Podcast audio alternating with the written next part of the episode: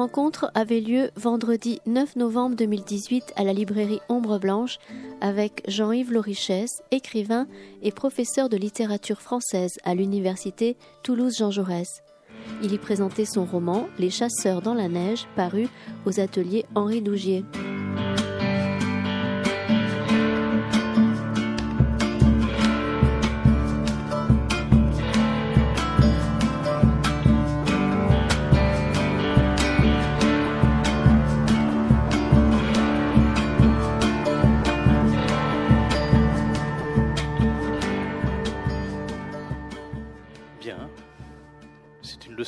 De l'art que nous allons avoir.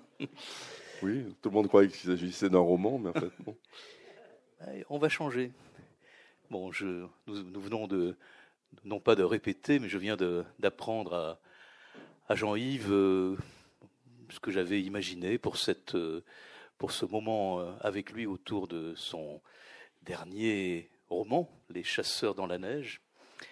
D'abord, il est, on va dire maintenant, c'est une tradition que nous devisions euh, sur tes romans, et je te remercie euh, à la fois pour ta confiance et, puis et puis pour ces livres qui, euh, je crois, prennent une place régulière et, importante à la fois dans dans la librairie et puis chez tes chez tes lecteurs. Donc voilà, merci.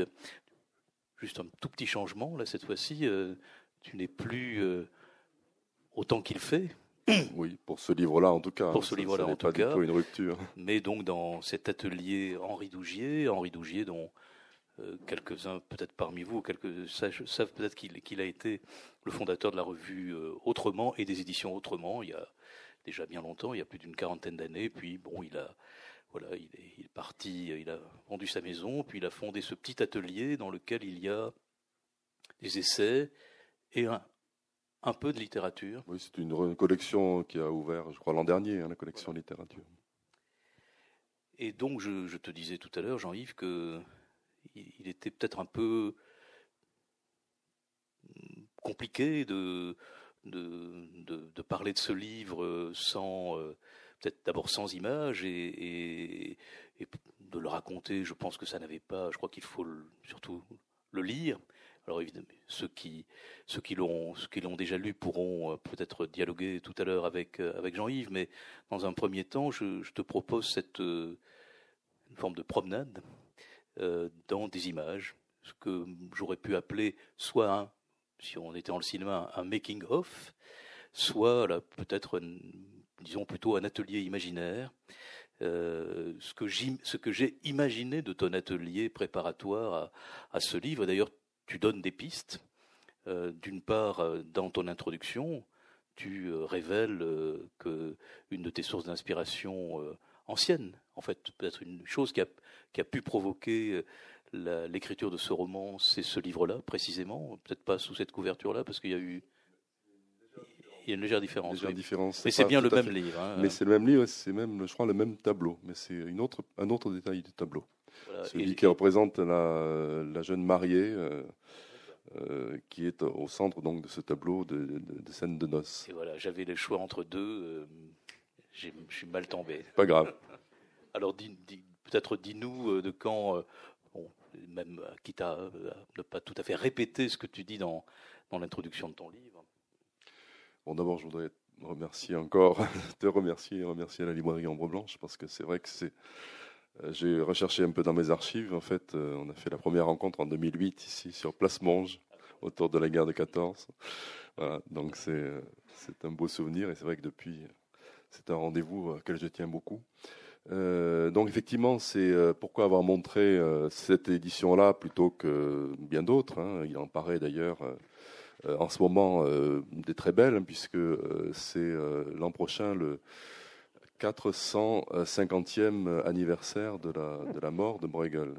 non, c'est une coïncidence, hein, c'est pas pour ça que j'ai écrit ce livre, mais c'est, je l'ai découvert après.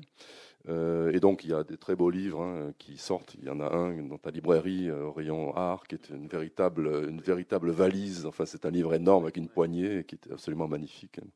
Alors ça, c'était, euh, c'était, moi, je pense que certains d'entre vous, sans doute, s'en souviennent. C'était quand même une grande collection. Pas très chère, donc démocratique hein, et de bonne qualité de reproduction. donc là, en ce qui me concerne, dans les années 70, qui sont les années de, ma formation à la, peinture. Hein. Bon, dans une famille qui était qui était très euh, très amoureuse des, arts et donc euh, voilà il y avait des livres d'art à la maison on m'en offrait euh, pour des anniversaires ou pour Noël et, et donc en particulier dans, cette collection pour laquelle j'ai aussi d'autres d'autres ouvrages de Vermeer par exemple ou de ou de Bosch ou de bien d'autres, mais avec une prédilection euh, quand même particulière en ce qui me concerne, alors pour effectivement la peinture flamande des 16e, 17e euh, siècles. Et euh, donc c'est en comment dire, c'est en, reprenant ce livre, mais en le reprenant suite à un événement plus récent qui est la découverte euh, la visite du, euh, musée du Kunsthistorisches Museum de, Vienne euh, il y a quelques années, en 2015. Donc c'est un peu la conjonction des, deux qui est à l'origine de ce roman, c'est-à-dire le, bien sûr, l'album lui-même, je l'ai toujours, il m'a accompagné, je l'ai regardé euh, des centaines de fois. Mais euh, ce qui a avivé euh, le désir d'écrire sur Bruegel et singulièrement sur le tableau Les chasseurs dans la neige, dont on reparlera, qui est celui, je crois, que je préfère entre, tous, ce, qui a ravi, ce qui a avivé ce désir, c'est effectivement la, la découverte de, ce, de ce tableau spécifiquement à Vienne, parce que la confrontation, évidemment, à, l'œuvre originale et euh, tout le monde en a eu l'expérience, euh, toujours une, révélation. C'est-à-dire si, si, euh, si bonnes que soient les reproductions, par le format, par, le, par la, qualité même des, des couleurs, elles sont toujours éloignées de, de l'original et il y a une, une, révélation véritablement de l'œuvre face, face à l'original. Je dirais heureusement, quelque part, si la reproduction pouvait remplacer l'original dans le domaine de la peinture, ce serait, je crois que ce serait triste. Et précisément, ça n'est pas le cas, en tout cas pour la peinture. Donc voilà, c'est d'où le fait que le, euh, roman euh, commence effectivement par euh, une petite introduction qui rappelle ce, cet album, qui le décrit. Alors effectivement avec une image couverture qui à l'époque était un petit peu différente, donc il y a eu une réédition ensuite, mais qui présente un autre détail de, du repas de noces hein, de, de, Bruegel, qui est un de ses grands tableaux. Et euh, effectivement, sur le livre, j'avais à l'époque mis la date 1972, donc voilà, il y a aussi la trace de. Je suis assez sensible, de manière générale, y compris dans d'autres livres, à ces traces euh, graphiques hein, que laissent euh, parfois euh, des, membres anciens de, la famille. Hein, de, par les déplacements, évidemment, je pense aux lettres de, de mon, de grand-père, mais, aussi parfois mes propres traces laissées, qui sont, je crois, aussi l'attestation de, de ce, cette contemplation ancienne qui, du coup, me renvoie effectivement à ma propre. alors, c'était plutôt, plutôt l'adolescence, d'ailleurs, en l'occurrence.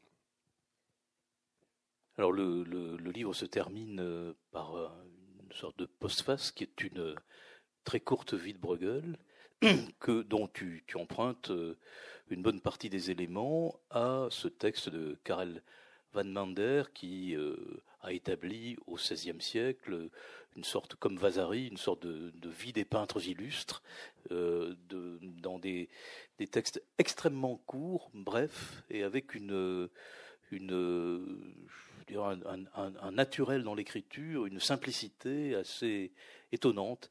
Et je, évidemment, il n'est pas très coutumier de lire les textes des autres lorsqu'on vient. Mais, mais je, te l'ai proposé. Je trouve que c'est un matériau de l'écriture. Voilà, c'est un, c'est un matériau d'écriture et c'est, ça fait partie, je, à mon avis, de ton, de cet atelier euh, dans lequel tu allais puiser des choses. Et bon, je vais en lire deux, trois extraits parce que je, ce texte est assez surprenant. Alors évidemment, il est là dans une traduction moderne, il est reparu. Euh, il, y a une, il, y a une, édition au 19e que j'avais trouvée sur Gallica. Et, puis là, c'est une édition chez Klingsy qui est parue l'an dernier.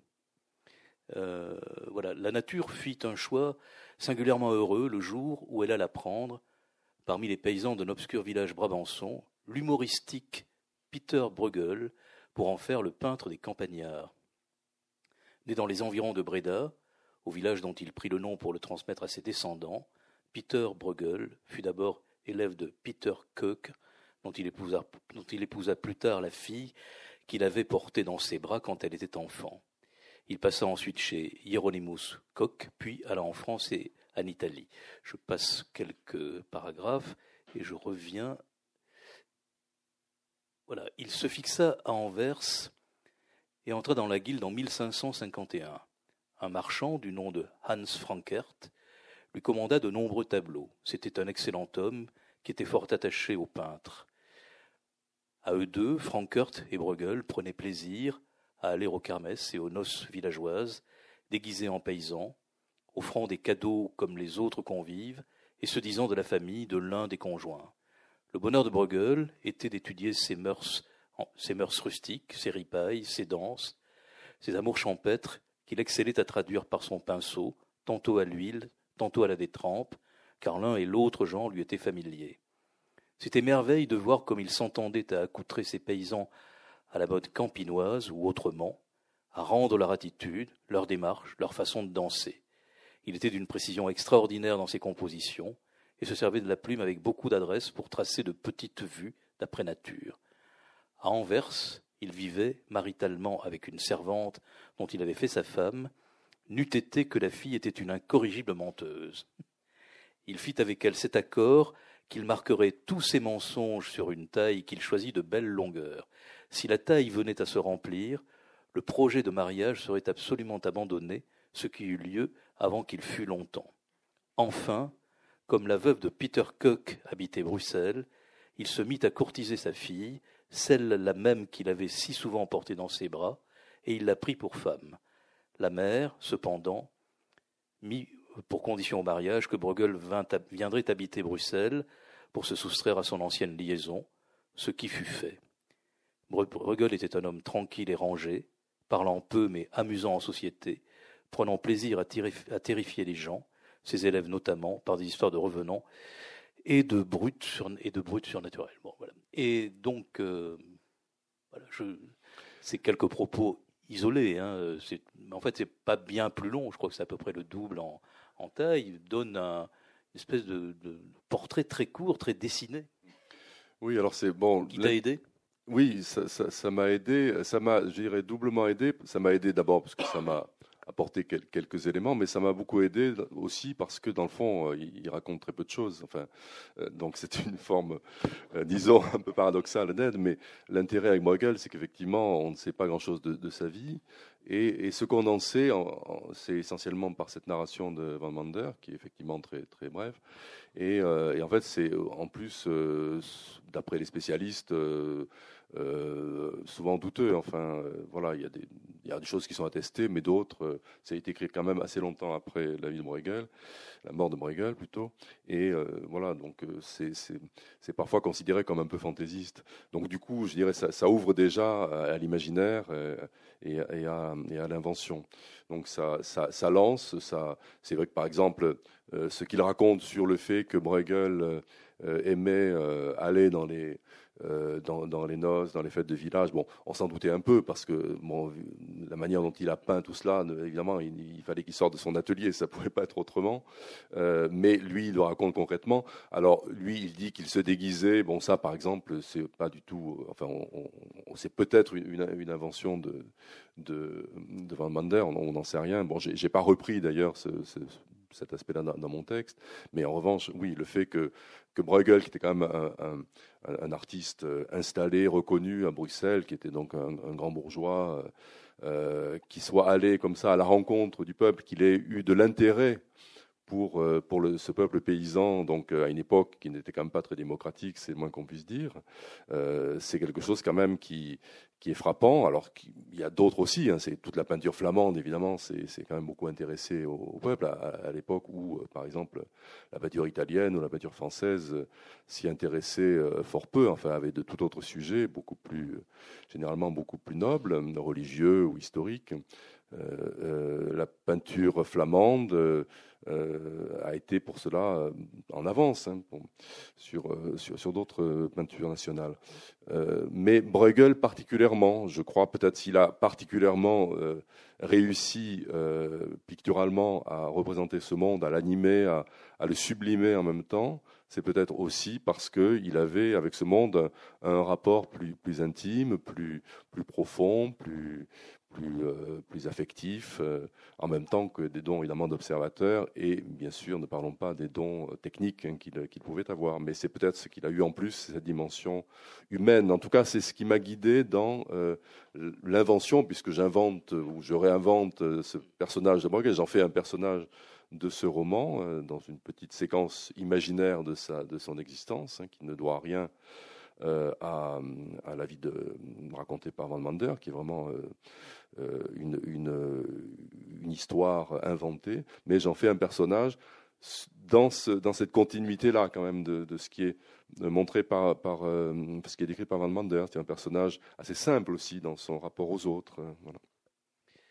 Alors on, va, on a avancé, on a vu ces fêtes, et là je montre la, suite en fait de cinq des six tableaux qu'il a peints pour euh, ce collectionneur, enfin ce, plutôt celui qui lui a passé commande. Qui est à Prague, je crois, celui-ci, hein, il me semble, dans mon souvenir. Je, l'ai vu d'ailleurs à Prague. Et donc, euh, je. C'est les, les, fenaisons. On, on, va en regarder quatre, et puis on va arriver ce, sur le tableau que tu as choisi. Peut-être tu nous diras pourquoi tu as pu plus euh, choisi ce, ce, dernier, donc les chasseurs dans la neige.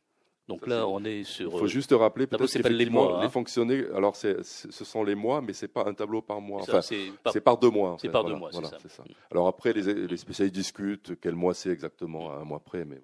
Alors celui-ci, ah bah non, je l'ai pas pris. C'est les fenaisons. donc ici, c'est le retour de le retour des troupeaux. le retour des troupeaux, voilà c'est la journée sombre qui est voilà, le, tableau euh, d'automne, hein, ou de fin d'automne plutôt, hein, qui, est qui est aussi à Vienne. Pardonnez la qualité des images, je n'ai pas toujours. Euh, voilà, c'est les fameuses moissons qui sont au, Metropolitan à New York. Et nous arrivons sur euh, voilà, les chasseurs dans les la chasseurs neige. Dans la neige. Donc où tu, où tu fais évoluer, où tu fais évoluer Bruegel. Pourquoi, euh, pourquoi ce tableau? Pourquoi as-tu choisi celui-là? Bah, Écoute, je trouve que la manière dont tu les as fait se succéder, euh, je me dis finalement quand même celui-là, j'aime beaucoup les autres, mais tout d'un coup, on a eu cette espèce de, blancheur là qui saute au visage. Hein. Enfin, moi, c'est l'effet que ça me fait et euh, que je trouve quand même particulièrement fascinante. Alors après, il y a un peu un effet analogue avec les moissons, mais dans, dans les couleurs chaudes. Hein. C'est vrai que les moissons, c'est vraiment un tableau une symphonie de jaune extraordinaire. Alors après, euh, pourquoi je, suis plus fasciné encore par, celui-ci Parce que je crois déjà que la neige est, en elle-même un grand artiste. Enfin, je crois que tout le monde, euh, ou beaucoup de gens en tout cas, ils sont sensibles. Le caractère, la capacité ou le pouvoir, je dirais, plutôt qu'à la neige, de transformer, de métamorphoser le monde réel, euh, que tout le monde peut constater, et je crois à, quoi beaucoup sont sensibles, euh, fait que la neige est comme une sorte d'artiste naturel. Enfin, voilà. C'est quand même très très étonnant. Il n'y a, pas d'autre. Bon, la pluie euh, modifie un paysage, le soleil aussi, bien sûr, toutes les, les, variations de, de la météorologie modifient les paysages, et je crois que c'est évidemment euh, de cela que, joue Bruegel d'un tableau à l'autre, mais euh, euh, le seul élément qui le métamorphose, qui le transforme de manière aussi totale, c'est la neige. Donc déjà, c'est une peut-être euh, une raison. Je cherche moi-même à m'expliquer. Hein, Pour un écrivain, la blancheur de la page. Euh, alors voilà. Alors là, on peut aller évidemment euh, de ce côté-là. Là, c'est quand même très second degré pour comme comme.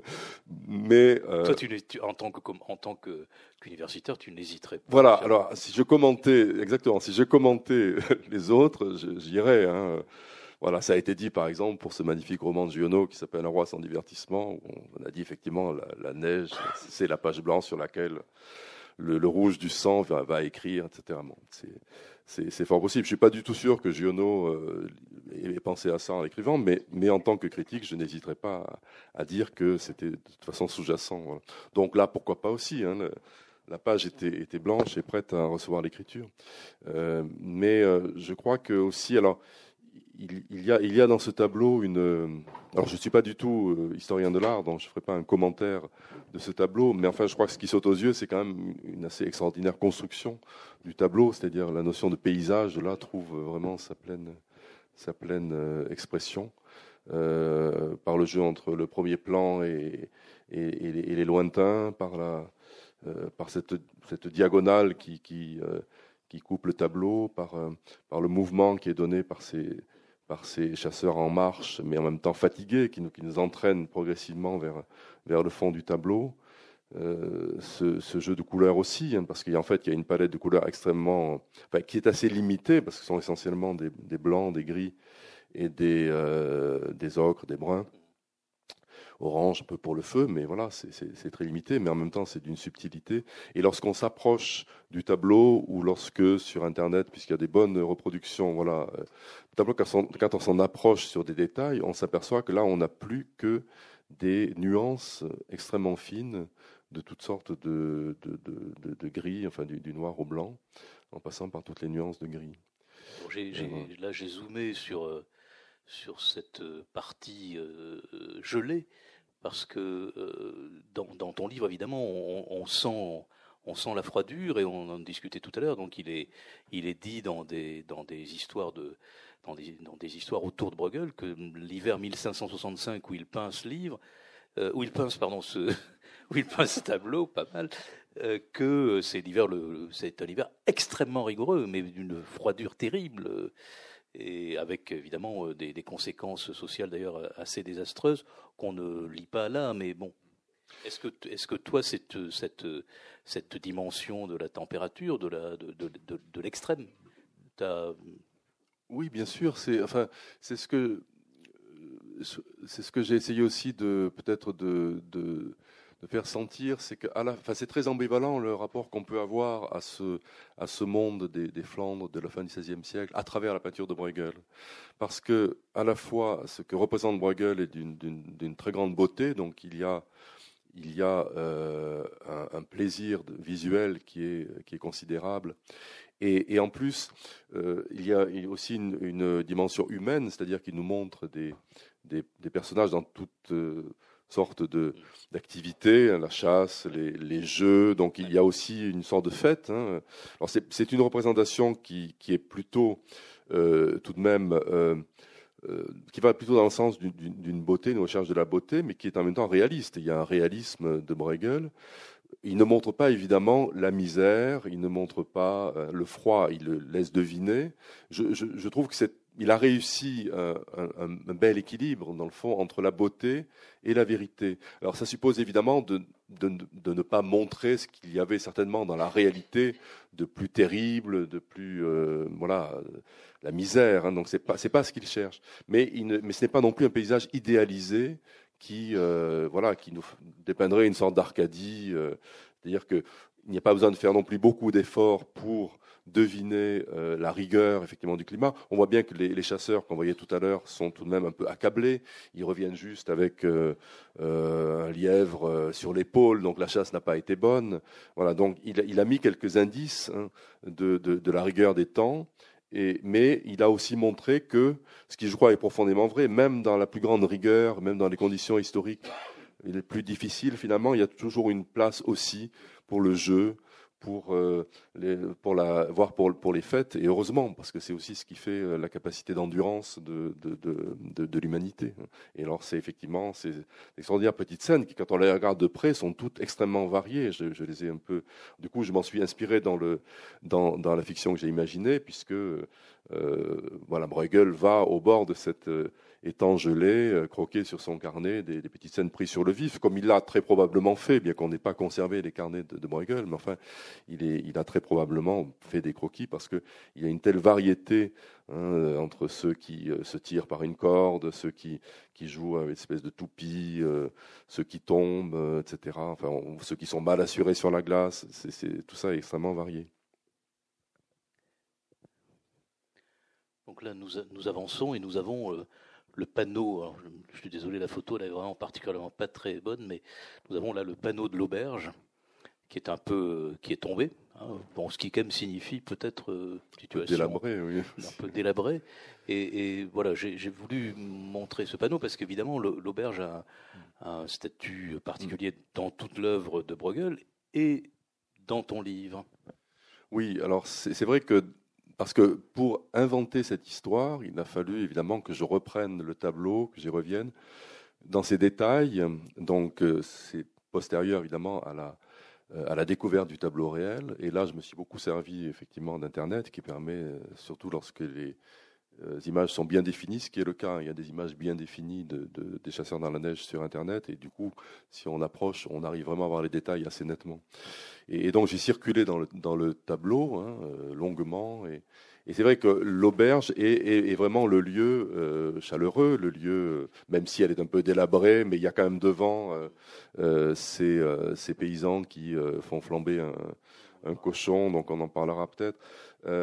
donc il y a, d'ailleurs des couleurs chaudes, il y a la couleur du feu, hein, c'est le seul endroit où il y a vraiment des couleurs chaudes.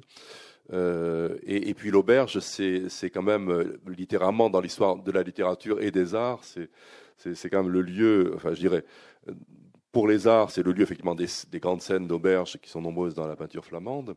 Et pour la littérature, l'auberge est quand même souvent le lieu aussi du récit. Enfin, combien d'œuvres sont, sont fondées comme ça sur euh, une histoire racontée, par exemple, par des voyageurs arrêtés dans une auberge, etc. C'est quand même ce que, ce que le, grand théoricien de la littérature Bakhtin appelait un chronotope, un mot un peu, un peu savant, mais chronotope, c'est-à-dire un lieu Hein, topos, dans lequel Chronos, le temps euh, s'inscrit, c'est-à-dire le temps d'une histoire, le temps d'un récit.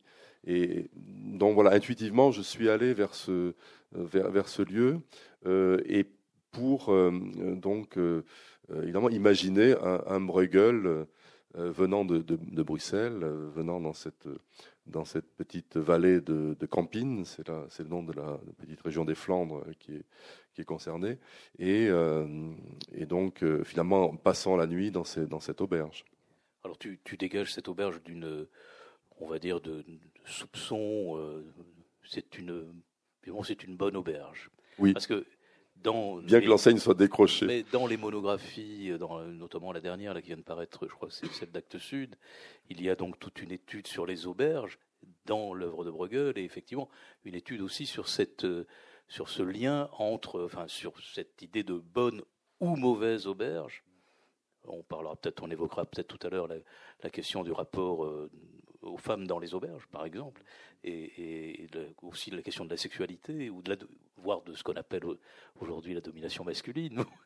Mais euh, voilà, les, auberges ont et toi ont cette euh, ce souci hein, et toi tu finalement ça n'est pas ton propos dans, dans, ce, dans ce, que tu évoques, euh, on est plutôt dans quelque chose d'apaisé. Est-ce que c'est, est-ce que vraiment c'était volontairement apaisé, ça venait de soi Oui, je, franchement, je, crois que toute l'histoire que, j'invente, que je raconte, qui effectivement a un caractère peut-être un peu idéalisant, euh, idéaliste, euh, elle est, c'est-à-dire effectivement dans, laquelle la place du mal, même si elle existe, est quand même minime. Euh, donc à cet égard, c'est presque une sorte de conte. Euh, je pense que c'est euh, directement lié effectivement à, au fait que ce tableau, pour moi, renvoie effectivement au monde de l'enfance ou de la préadolescence, donc à une vision, à une, à une contemplation qui est elle-même une contemplation assez innocente finalement de, ce, tableau.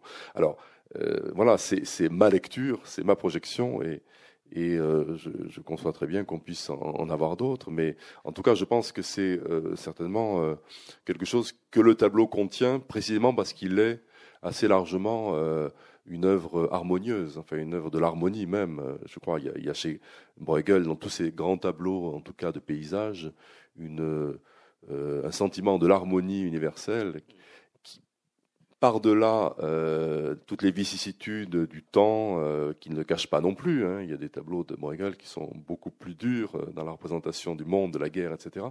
Mais dans ces tableaux-là, c'est quand même cette harmonie supérieure qui est, qui est, qui est montrée et, à laquelle j'ai été sensible.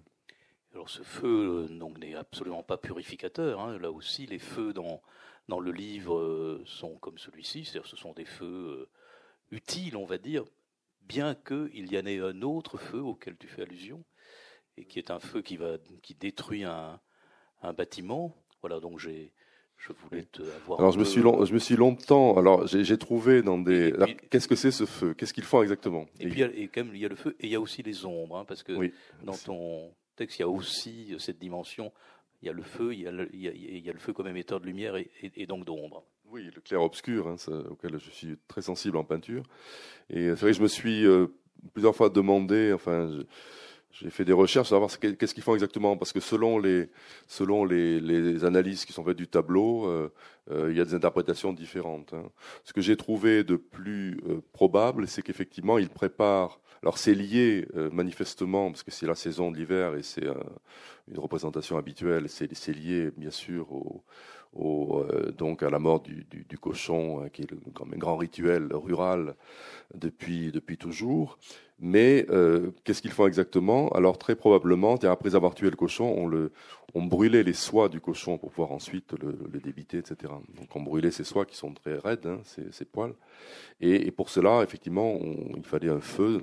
Parce que bon, on lit parfois, ils vont rôtir le cochon, mais on rôtissait pas le cochon. C'est une absurdité parce que le cochon, on le gardait pour justement pour traverser l'hiver. Donc on le salait, etc. Donc c'est certainement pas pour rôtir quoi que ce soit, mais mais plutôt pour euh, donc. Euh, alors c'est effectivement un, moment de la de la vie paysanne, hein, comme tu l'as dit, tout à fait utilitaire, mais qui est du côté quand même de la nourriture, d'une certaine non pas certainement de l'opulence, mais enfin en tout cas de la possibilité de, de, de vivre, de passer l'hiver. Hein, voilà.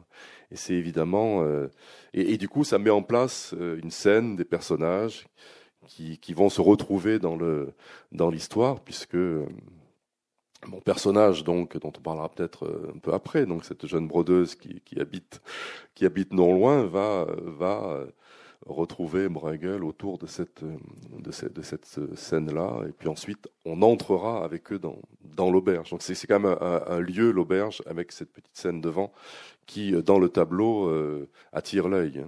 Hein à la différence alors de l'incendie dont tu parlais, qui lui en revanche est minime. Et franchement, je, l'ai découvert très tardivement.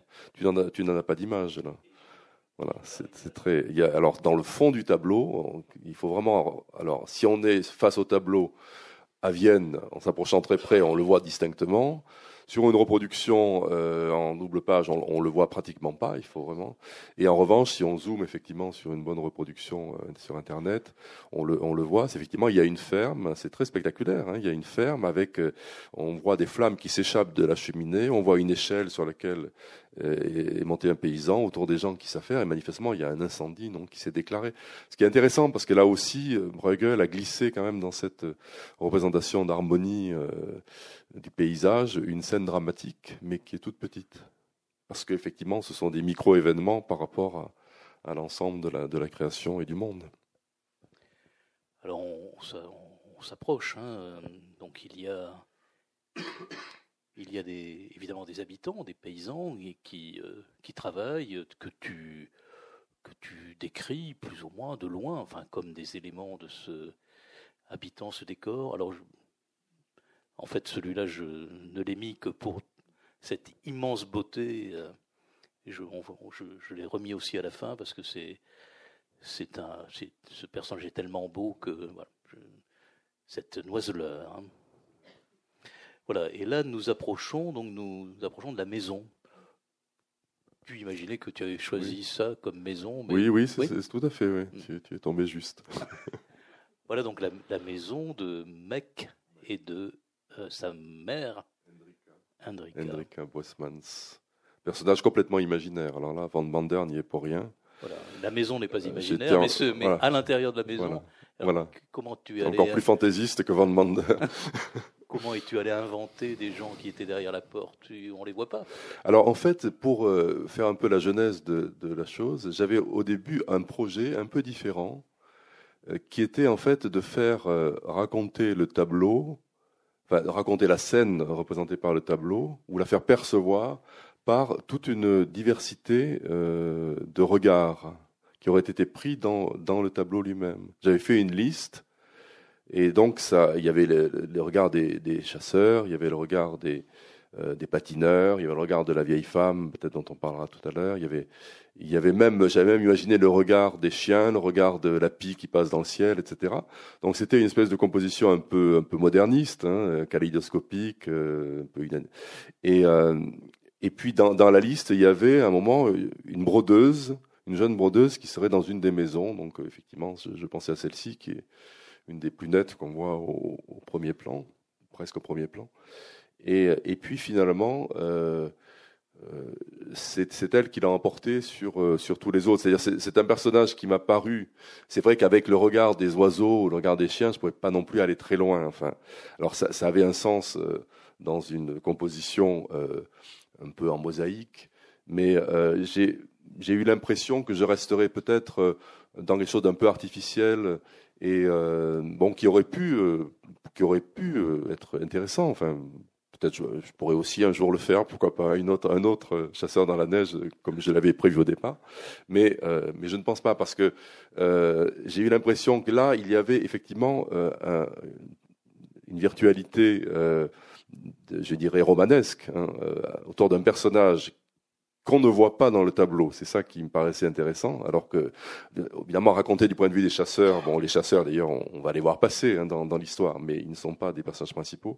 En revanche, le fait qu'un personnage qu'on ne voit pas dans le tableau, mais qui est caché là dans la maison, qui habite là, donc là, il est totalement libre, hein, libre de toute attache à la fois avec l'histoire de Bruegel pour ce qu'on en sait, donc euh, Van Mander n'en parle pas, et euh, de toute attache même directe avec le tableau puisqu'il n'est pas représenté. Et, du coup, c'est ce personnage qui a entraîné ensuite tout le récit. Et, au bout du compte, c'est devenu une histoire je dirais, quelque part plus classique dans sa forme, puisqu'elle est, linéaire, chronologique, mais euh, qui, moi, euh, convenait davantage peut-être euh, à cette dimension que j'évoquais tout à l'heure, un peu d'un conte, d'un conte, alors semi-réaliste, parce que c'est pas, évidemment, c'est pas un conte de fées, mais quand même quelque chose de narratif avec des personnages, euh, voilà, qui se rencontrent et une histoire qui euh, exprime une certaine beauté de, de, de, des relations humaines, ce que, j'ai voulu euh, exprimer dans ce, dans ce, dans ce texte. La, maison est sans être cossue, la maison a l'air euh, confortable. Voilà, tu l'as, tu l'as décrit comme une maison voilà, voilà. confortable, on dirait. Tout à fait. On dirait aujourd'hui que c'est une peut-être des gens un tout petit peu à l'écart. Ils ne sont. Oui, voilà, voilà, c'est au-dessus du. C'est-à-dire que j'ai imaginé effectivement des gens qui sont socialement un peu au-dessus de, des paysans, euh, des, des, chasseurs. Classe moyenne, on dirait. Voilà, on, on dirait aujourd'hui les classes moyennes, voilà, plutôt inférieures quand même. Mais euh, voilà, j'ai imaginé que voilà que euh, la petite bourgeoisie campagnarde, c'est-à-dire un marchand, euh, une brodeuse, voilà.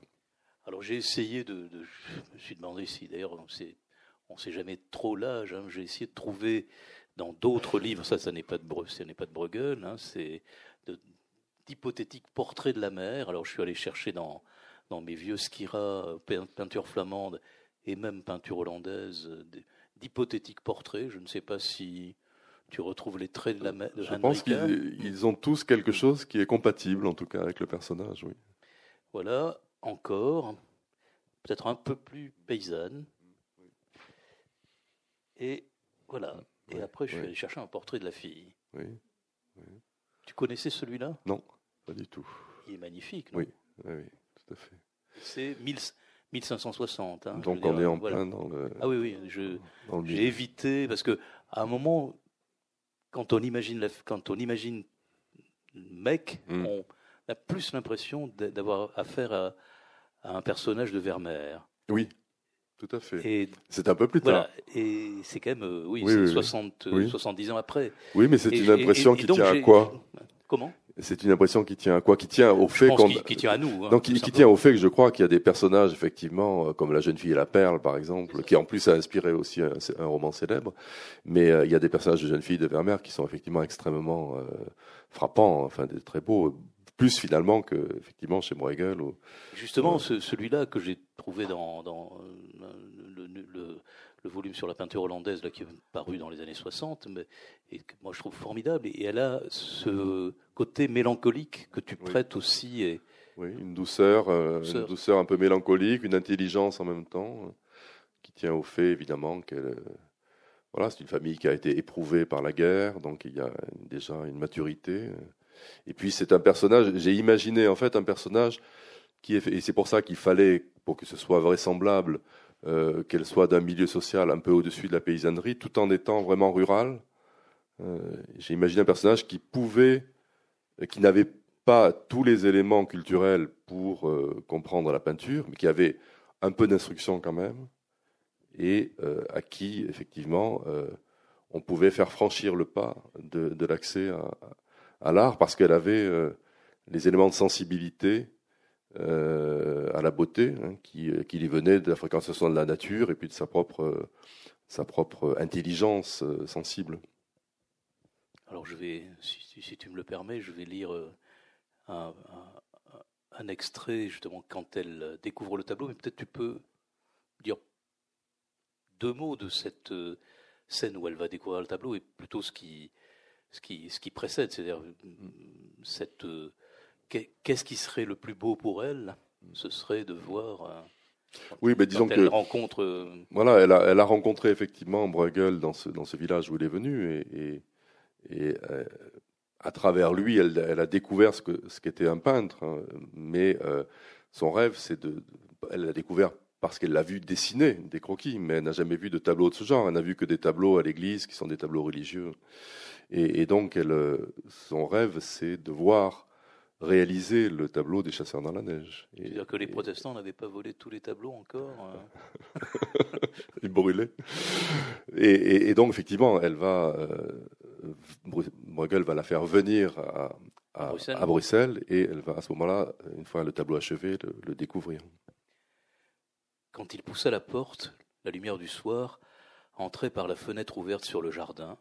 Des vols d'hirondelles fendaient le ciel en criant. Il s'effaça pour laisser Mec seul face au tableau. Alors l'immense paysage blanc s'ouvrit, établissant l'hiver au milieu de l'été. Elle le regarda longuement, si familier et si étrange qu'elle n'aurait su dire si elle le reconnaissait ou si elle le découvrait pour la première fois. Peter restait silencieux, regardant les yeux de Mec suivre dans le paysage tous les chemins qu'il y avait tracés, ceux qu'il avait parcourus dans sa promenade et ceux qu'il avait parcourus dans ses rêves, mêlés désormais en un seul labyrinthe de blancheur. Et quand enfin il lui demanda, la gorge serrée d'appréhension, si elle aimait son tableau, elle tourna vers lui son visage souriant, au bord des larmes. Il y a cette scène d'émerveillement. En fait, c'est ça, peut-être le, mot qui viendrait recouvrir euh, tout ce livre, c'est l'émerveillement. Oui, oui, tout à fait. Et, finalement, je me rends compte maintenant que ce que j'ai euh, transposé probablement dans cette histoire, c'est mon propre émerveillement premier face à ce tableau. Enfin, dans le fond, c'est ça que cette histoire me sert. Euh, à, dire, parce que comment dire l'émerveillement euh, face à un tableau, sinon peut-être en, racontant l'histoire de quelqu'un qui a éprouvé cet émerveillement? Alors évidemment, si c'est un personnage qui en plus euh, sort du tableau lui-même et du paysage représenté par le tableau, est le, mieux à même d'exprimer cet émerveillement premier. Oui, l'émerveillement pour le lecteur, c'est d'imaginer cette, cette jeune fille exceptionnelle au destin exceptionnel. Oui. Voilà, c'est ce que je disais tout à l'heure, c'est un, c'est un conte à certains égards. Alors voilà un autre portrait possible, mais elle est, trop, elle est beaucoup trop noble. Alors je l'ai, je l'ai choisi parce qu'il y a les, il y a les, il y a les perles, il y a, mm. Voilà, il y a les perles, il y a les, bijoux et il y a cette, euh, cette séquence, si j'ose dire, des, des bijoux qui est mm. assez étonnant dans, dans, le livre et qui vient quand même euh, répondre euh, à, à, des comment dire à la question de la, de la richesse et la représentation de la richesse mm. euh, en Flandre ou en Hollande, enfin dans ces années-là. Oui, c'est vrai que bon, j'ai pas j'ai pas écrit un roman historique, hein, on, est, est, bien d'accord, mais en même temps, voilà, il fallait quand même euh, aussi euh, que, ce, que cette histoire soit inscrite dans un, dans un, dans un temps, dans, dans des lieux, dans une société. Et ça me paraissait d'autant plus important que Bruegel lui-même a été vraiment euh, un acteur de cette société. Hein. Sa vie le montre. Il, il avait une position officiel. Hein, dans, il était reconnu à Bruxelles. Il faisait partie vraiment des, dans la fameuse guilde des, peintres de Bruxelles. Il avait une place tout à fait en vue. Enfin, c'est quelqu'un qui a été vraiment très reconnu de son vivant.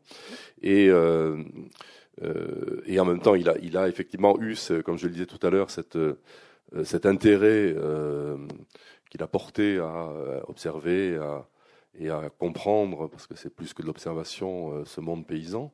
Donc la question sociale, elle, est, euh, elle, est, elle est partout, pas, pas d'une manière, euh, je dirais, politique, mais, mais d'une manière, je dirais, existentielle. Enfin, voilà. Et, et ce qui m'a intéressé effectivement dans, cette, dans ce passage de mec de, de, la campine à Bruxelles, c'est effectivement de, de, du coup de décrire de manière un peu précise. Hein, euh, ce que ça pouvait représenter donc euh, euh, pour une jeune fille de la campagne d'entrer dans ce monde de la, de la bourgeoisie bruxelloise, d'y découvrir une richesse d'ameublement, des, des, bijoux, des étoffes, des, tout ce qu'on voit en fait évidemment dans les peintures, parce que tout ça je le décris beaucoup à travers la, la à travers la, la la peinture que, l'on connaît et que l'on aime. Euh, mais ça, me permet de, donner une, une, j'espère, une, sorte de, non seulement de vraisemblance, mais aussi d'épaisseur euh, matérielle à ce, monde euh, des, citadins hein, des Flandres de l'époque. Alors, je n'ai pas trouvé de, peinture sur Bruxelles à la fin du XVIe. Donc il n'a pas, il n'a pas tellement en fait. C'est Bruxelles et pas. Oui, oui, j'avais cherché à voir, mais peinture de ville, hein, j'ai pas très difficile. Hein. Donc j'ai choisi des, des, portraits de famille. Hein. Alors là, c'est une, une, seule famille, d'avoir un grand grand portrait, les hommes d'un côté, les femmes de l'autre, voilà pour montrer. Et puis bon, celui celui-ci qui est plus plus connu, mais mm. bon toujours, je n'ai pas noté le nom des, mm. des artistes. Euh, et peut-être auquel elle a pu euh, mm. être confrontée, parce que c'est vraiment exactement encore la même. Euh, parce qu'effectivement, donc j'ai, en lisant un peu des choses sur sur Bruegel et puis sur le milieu des peintres de l'époque, donc voilà, j'ai un un petit peu esquissé, parce qu'une fois de plus, je prétends pas avoir écrit une fresque sur, la, sur, la, sur les Flandres du XVIe siècle, mais j'ai esquissé comme ça, euh, effectivement, ce que pourrait être le milieu des artistes, qui était évidemment très lié au milieu aussi des, des, des humanistes, et, et, et, Bruegel, on le sait, ça c'est attesté, était... Euh, était ami, très ami avec un géographe qui, qui a été un, grand cartographe de, de, son époque. Il est... Alors du coup, j'ai imaginé aussi qu'il avait pu euh, faire donner à, à Mec une, une instruction euh, plus poussée euh, euh, par, par un de ses amis humanistes, dont, dont j'ai d'ailleurs inventé le, le, nom pour le coup. Mais c'est ce milieu-là, ce milieu où l'art et en même temps la pensée, une pensée libre, hein, dans une époque qui n'était pas beaucoup, euh, était, était étroitement liée. Et on pense d'ailleurs que euh, une des raisons pour lesquelles Bruegel a quitté Anvers pour venir à Bruxelles, c'est aussi parce que, semble-t-il, à Anvers, il commençait à être inquiété pour ses, pour ses fréquentations. Donc voilà, il y a quand même cet arrière-plan qui me paraissait important aussi, euh, l'arrière-plan bon, des, guerres euh, qui ont ravagé les Flandres régulièrement à cette époque, mais aussi cet arrière-plan d'intolérance qui, qui, existait et dans lequel la vie des artistes humanistes comme pouvait l'être Bruegel n'était pas n'était pas simple. Donc ça, ça, ça apparaît. Ça, voilà, j'ai dit tout à l'heure que c'était un conte parce que euh, le, ça l'est, je dirais. Euh, euh, par peut-être la qualité de, de, la relation qui, qui s'établit entre, entre ces deux personnages. Euh, mais en même temps, j'ai voulu que ce conte soit aussi un conte, euh, je dirais, quand tout de même bien, bien ancré dans une époque réelle, telle qu'on peut tout de même la reconstituer, et que ça ne soit pas non plus quelque chose de purement de fantaisie. Alors, dans les, dans les usages de la liberté, trouvée, euh, conquise, euh, écrite. Euh, il y a aussi celle que la, que la mère au village craint pour sa fille, cette liberté qui est celle de la, de la proximité, des fois trop grande, des, des hommes et des femmes, et de, bon, et de la luxure. Hein. Alors, et de la luxure qui est un, des, un thème récurrent dans la, dans la peinture, et notamment à partir, de, à partir du XVIe, hein, et évidemment plus encore plus tard. Voilà, et donc là, j'ai choisi cette scène où, bon, peut-être pas tout à fait, en tout cas une scène de séduction. Oui, voilà. Mm. oui, oui, tout à Et, fait. et donc- et la, et mère est, est, euh, La mère, euh, en quelques qui, mots. est, hein, qui est veuve, voilà, et, et qui, qui a cette fille unique, qui est évidemment chérie, et qui, et donc c'est un personnage, le personnage de la mère que j'ai, que j'aime beaucoup, et parce que, voilà, elle a cette, à la fois cette euh, inquiétude hein, qui est le propre des mères, à l'idée que sa fille parte pour la grande ville, qui est quand même, euh, du point de vue effectivement, euh, qui a longtemps été, d'ailleurs, c'est un thème qu'on trouve encore largement dans la littérature du XXe siècle, hein, l'idée que la ville est le lieu effectivement de la, de tous les dangers pour la morale, et en particulier pour les, pour les jeunes filles. Euh, J'ai voulu que cette mère ait cette inquiétude-là, et qu'en même temps, elle ait aussi ce désir pour sa fille, euh, de, euh, ce, ce désir de, de développement, c'est-à-dire cette, cette intuition que euh, fallait aussi que sa fille vive une expérience qui euh, euh, la révélerait à, à elle-même, et donc elle n'interdit pas à sa fille ce, ce départ pour la ville. Et effectivement, la ville est représentée dans le dans le roman à travers quelques quelques scènes, hein, euh, comme un lieu effectivement dangereux, bon, dont finalement euh, Mike euh, réchappera, mais mais euh, je voulais aussi que cette dimension-là soit soit présente parce qu'elle fait partie de, de tout à fait de l'imaginaire et de la réalité de, de- des, des villes, euh, en particulier à l'époque. Oui, cette image est d'ailleurs assez étonnante parce que on, on verrait presque la mère euh, observant une scène imaginaire entre, vrai, tout à fait. oui. entre un homme de la ville, d'ailleurs plutôt richement vêtu, Oui. et, elle plus. C'est très bien choisi. Euh, en voilà encore une, autre d'ailleurs où en fait c'est le, peintre de cette le, peintre se met en scène lui-même en train de boire hein, à droite. Euh, Venons-en à donc à, ces bourgeois. euh, voilà, ce pourrait être. Est-ce que ça pourrait être le couple de, de Bruegel avec avec son épouse Alors sa jeune épouse, celle qu'il faisait sauter sur ses genoux quand elle était enfant. Alors ça, c'est particulièrement, c'est c'est Van Mander qui dit ça, mais les spécialistes de Bruegel trouvent quand même qu'il qu'il pousse le bouchon un peu loin, qu'il pousse le bouchon un peu loin. Mais pourquoi pas, oui. Il avait, une- il avait effectivement une, une- une jeune femme, hein, assez nettement plus jeune que lui, qui était effectivement la, la fille d'un grand euh, graveur. hein, euh, voilà.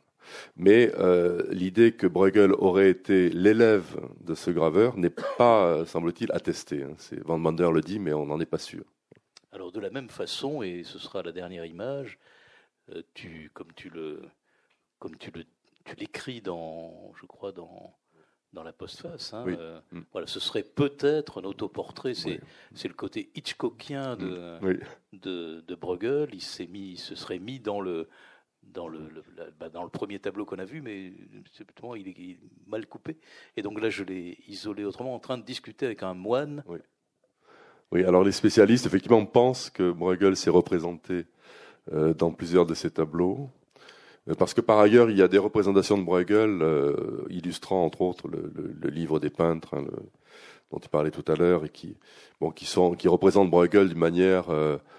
euh, bon, là, on est à peu près sûr qu'il n'était pas comme ça. C'est-à-dire c'est tellement une caricature d'humaniste de, l'époque avec une, sorte de coiffe, avec, avec euh, une fraise, avec euh, un, regard, enfin une espèce de visage sévère. Enfin, on voit pas comment ce, type-là aurait pu aller s'intéresser au fait, au fait campagnard. Mais c'était la représentation, euh, disons un peu conventionnelle euh, d'un artiste à l'époque. Donc ça, de toute façon, ce sont des, des, des gravures qui sont très très postérieures à, à, la mort de Bruegel. Euh, donc, en ce qui, donc, on n'a pas tellement d'autres solutions que de supposer qu'il s'est représenté, ce qui quand même euh, euh, était une pratique qui existait à, à l'époque. hein. On sait que Dürer, par exemple, c'est euh, c'est souvent représenté dans ses, dans ses tableaux. Bon, lui, il a fait en plus beaucoup de magnifiques autoportraits, donc euh, c'est encore mieux, mais euh, c'est pas le cas du tout de Bruegel. Mais euh, celle-ci, alors il y en a deux ou trois, mais celle-ci m'a toujours paru, m'a toujours paru la plus suggestive, parce que y a, d'abord c'est cette, c'est dans un coin du tableau, donc euh, c'est vraiment sa, sa- la position qu'il pouvait avoir et que je lui ai donnée d'ailleurs euh, dans la dans la première scène où il rencontre Mike, qui, est une scène de de, de euh, campagnard, et où il est effectivement un peu dans un coin avec son carnet. Donc, il se trouve que dans ce tableau, il est, il est comme ça un peu euh, dans un coin du tableau, dans cette position à la fois d'observateur, bien présent, mais un peu en retrait. Et euh, alors, bon, euh, la, la conversation qu'il a avec ce moine, ça, je, je n'en ai rien fait, mais c'est, mais c'est plutôt euh, cette posture. Et puis, euh, je lui trouve une, une présence. Hein, et pourtant, ça n'est qu'un coin du tableau, mais il y a, y a une présence, ce visage un peu, un peu lourd, hein, alourdi par, par la barbe, mais en même temps avec ce regard qu'on devine. On, on, devine un œil, un regard, hein, qui est le regard du peintre et, euh, et même les, mains qui sont croisées. Enfin, c'est euh, moi, je suis vraiment sûr que c'est lui. Il a absolument aucun doute là-dessus. Donc, de toute façon, c'est lui. Euh, Peut-être un, commentaire. Hein, il y a dans ce livre une, de tes obsessions régulières qui est la question de, la ville et de la campagne.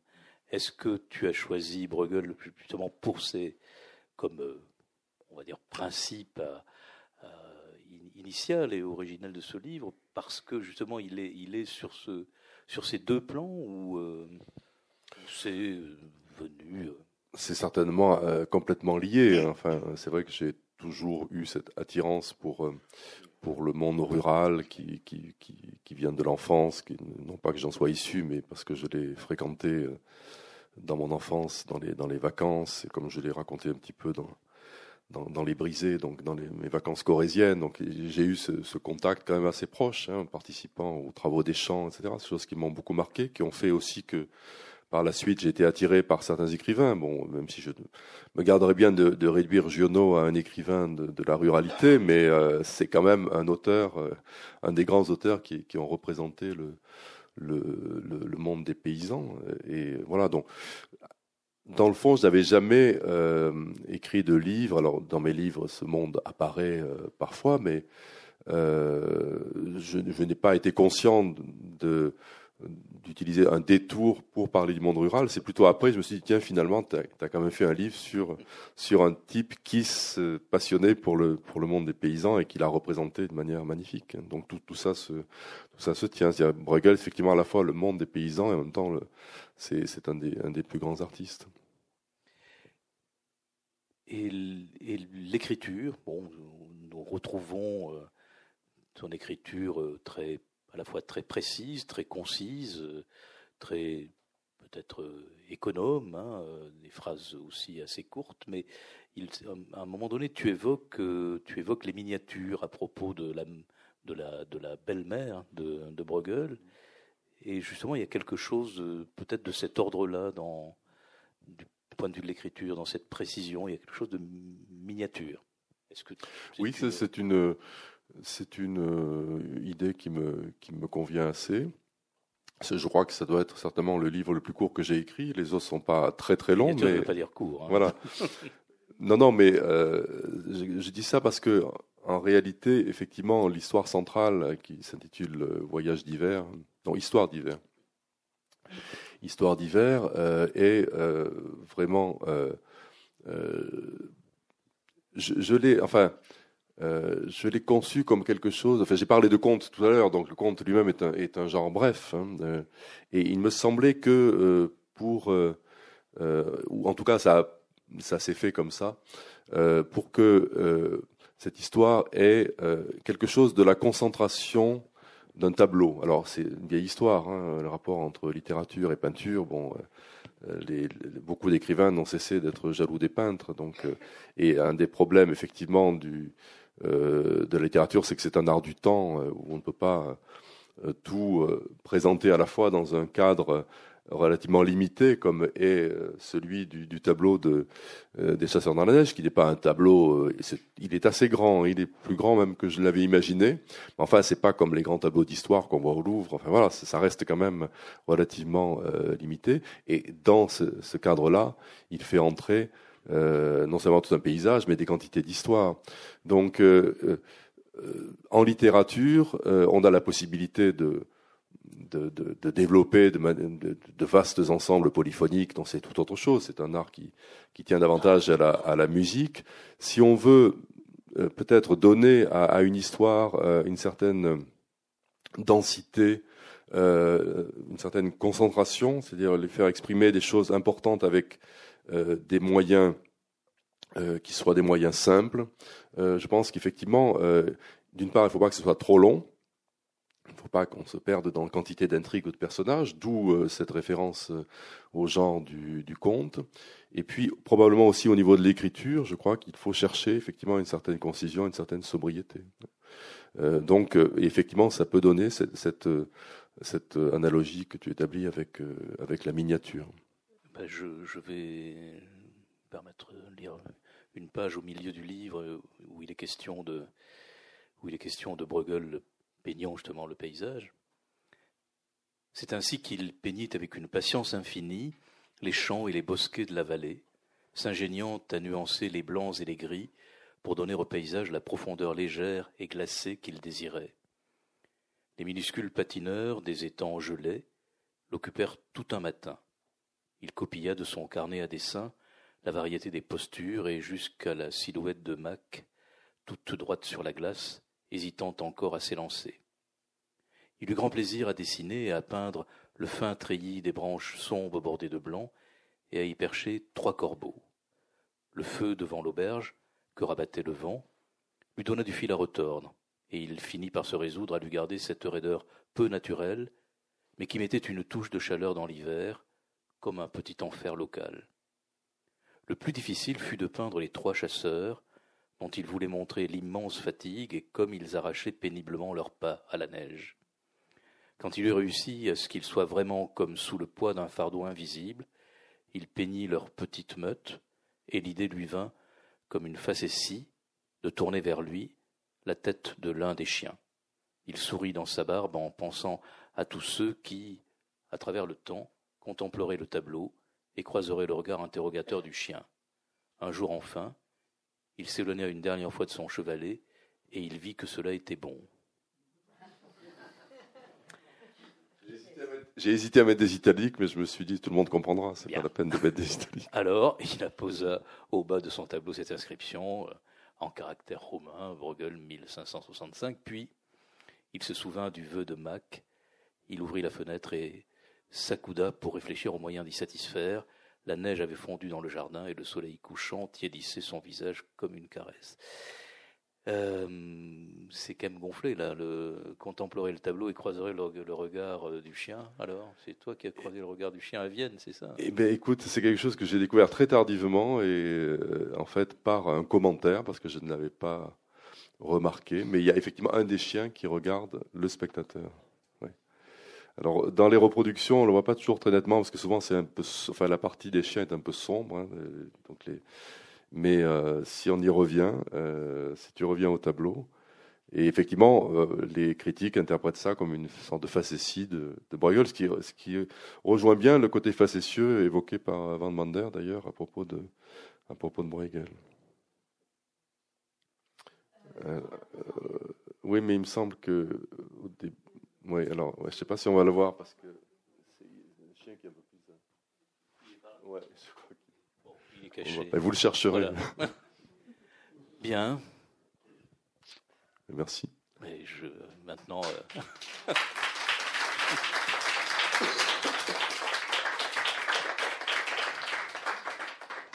à vous, et puis si vous voulez que je repasse des images, n'hésitez pas. Est-ce que vous avez des, des observations, des questions?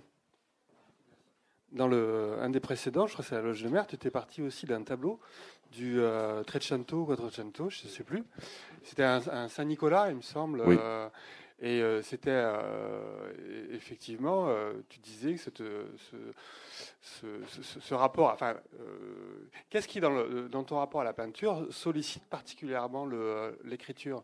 Parce que tu as pris effectivement l'exemple de ce, tableau-là, il y a quelque chose de, de, séminal pour toi, pour ton expérience visuelle, ou, mais plus largement, il y a des descriptions dans ton dans ton écriture. Je me souviens aussi de la description d'un extrait de film. Mm. Mais j'avais pensé à cette, euh, cette prédelle, il me semble que c'était une prédelle de Saint-Nicolas. Qu'est-ce qui euh, attrape, euh, enfin, provoque comme ça chez toi l'écriture?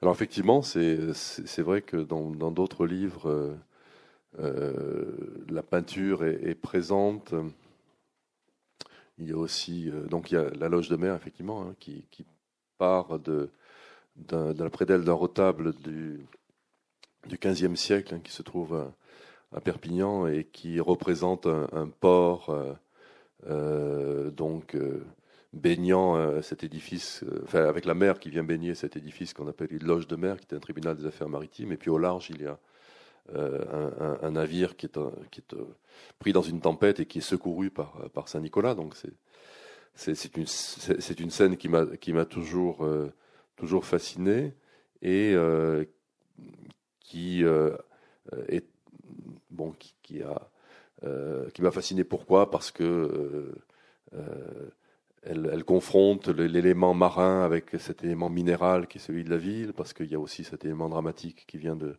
de la, du, naufrage annoncé. Donc, il y a je crois qu'il y a, donc il y a à la fois peut-être ce qu'il y a ici aussi, hein, même si c'est très différent sur le plan euh, artistique. Enfin, sur, mais euh, il y a à la fois un, paysage avec euh, une dimension élémentaire. Hein, là dans, le retable de la loge de mer, c'est plutôt la, mer et puis la ville. un paysage et des éléments dramatiques. peut-être que des éléments dramatiques dans un paysage, c'est peut-être quand même l'essence pour moi du, roman.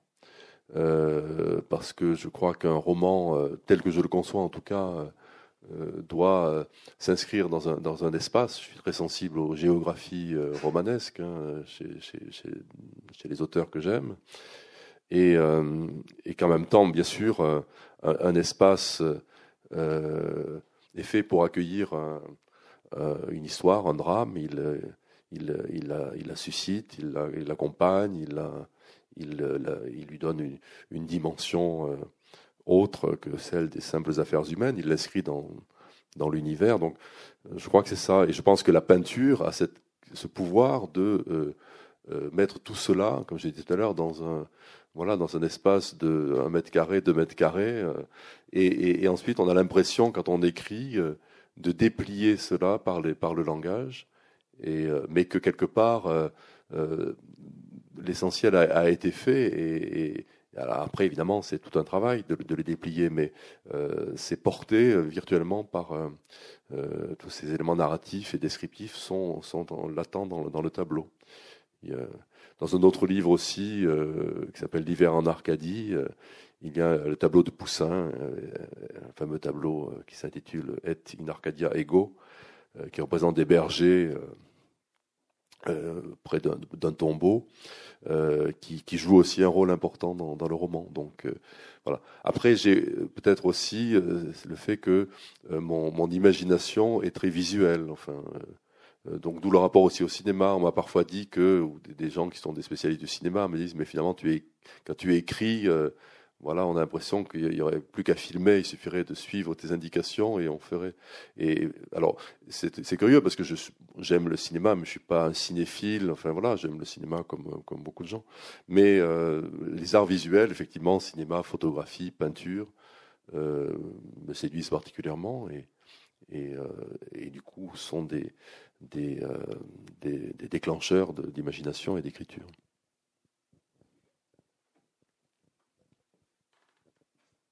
Sais pas s'il y a d'autres questions. Si on, Oui.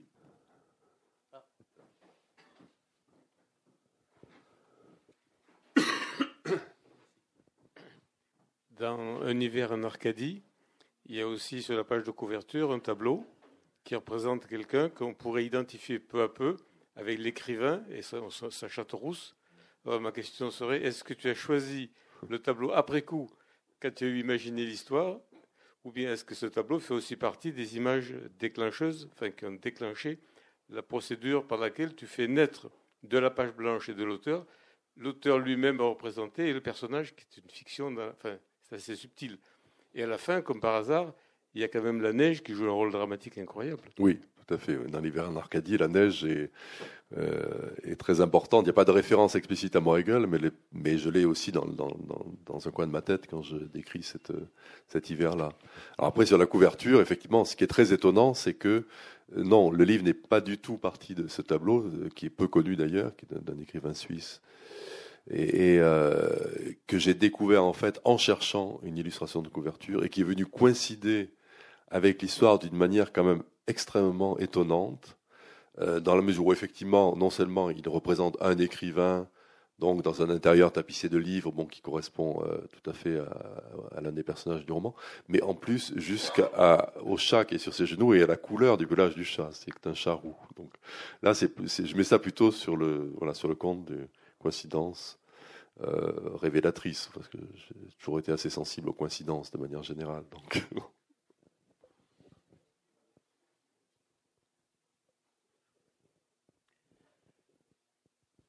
Je, propose que vous continuiez par la lecture Merci à tous. silencieuse et sans images de ce livre sans images. Merci beaucoup. Et je te remercie d'avoir patienté en images avec nous. Merci beaucoup pour le choix des images, qui était merci, très, très riche. Merci à tous.